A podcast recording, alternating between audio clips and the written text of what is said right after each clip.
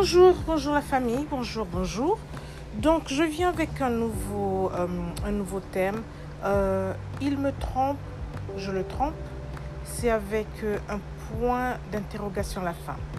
Juste pour vous dire, parce qu'il y a des, des, personnes qui viennent me voir pour me poser des questions, Tata, comment est-ce qu'on fait si on est avec un homme en couple et puis il vous trompe? Il y a une chose qu'il faut garder en tête, c'est qu'il faut toujours garder sa dignité. D'accord? Tant que vous êtes marié, votre mari vous trompe, je vais parler des femmes, pas des hommes. Les hommes, c'est un cas différent. C'est comme on dit, c'est un scénario différent. Vous êtes une femme, votre mari vous trompe, est-ce que vous devez faire pareil, le tromper? Non, ne le faites pas. Parce qu'il y a des choses qu'on doit garder pour soi. C'est la dignité.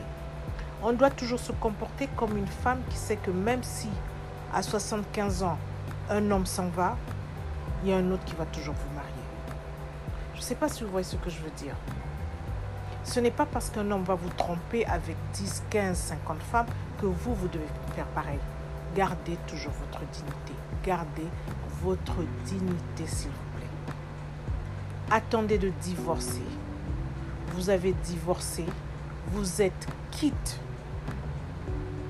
Trouvez-vous un autre mari. Voilà. C'est tout ce que je peux dire.